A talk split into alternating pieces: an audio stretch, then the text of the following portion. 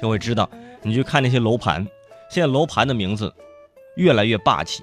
你比如说什么某某都、某某宫啊、某某畔、某某湾啊、某某国际、某某春天，我天，听这名字起的都就是差不多都。但是你要说最霸气的，还是属于咱这个长沙岳麓区，对吧？很多朋友应该知道，咱长沙岳麓区有一个小区叫什么小区？叫航空母舰小区。对，我之前看的这个新闻，我就惊呆了。航空母舰小区真的，我感觉住在这儿的朋友，指不定哪天你睡在半夜就开船了。我跟你说，除了这种霸气的，还有稍微比较矫情的，比如说啊，伦敦西岸、巴黎花园、英伦学城啊、北欧小镇啊，一走到他们这儿啊，我们这著名的景点叫唐人街，我，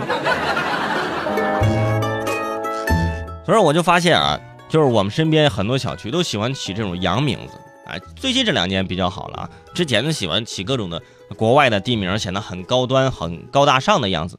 我告诉你们，不要这样崇洋媚外啊！现在外国的一些楼盘呢，开始起中国元素的名字了，哎，这特别好。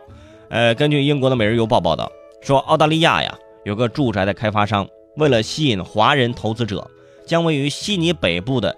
呃，一座价值三千五百万澳元的新落成的住宅呢，命名为翰林院，是吧？翰林院，大家知道这这是干嘛？就特别有文化，是吧？小区门口一块黄色大石头，上了三个红色的汉字“翰林院”，啊，就没有了，连个英文的字幕都没有。于是当地民众感到非常不满，啊，就觉得啊，这我们这是被排斥了吗？然后呢，澳大利亚的议员也出面呼吁了，说一定要加一块这个英文的这个识别啊！你看看，就因为一个小区门口的名字没有一个英文字幕啊，这不愿意了。你说你这愿意不愿意？这不是根据购买力来的吗？对不对？你到最后你这想卖，你你卖给谁？谁买？不还是很多这个中国人去买吗？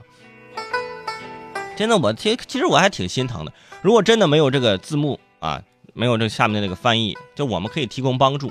翰林院翻译成英文就是翰林院嘛，是不是？拼音，哎，这小学拼音底子好着呢。也可能啊，就是人家这个澳大利亚的朋友呢，还没有习惯用这种小区的取名方式啊。你看中国遍地都是什么阳光威尼斯啊什么的，我们也没说什么。不过你换位思考，如果把你们家小区的名字换成纯正的阿尔巴尼亚语。别说你不愿意了，你能翻译出翰林院这种名字，你翻译你都找不着。我跟你说，开发商毕竟是为了赚钱嘛，能吸引华人对吧来投资啊，来考虑考虑这个房子。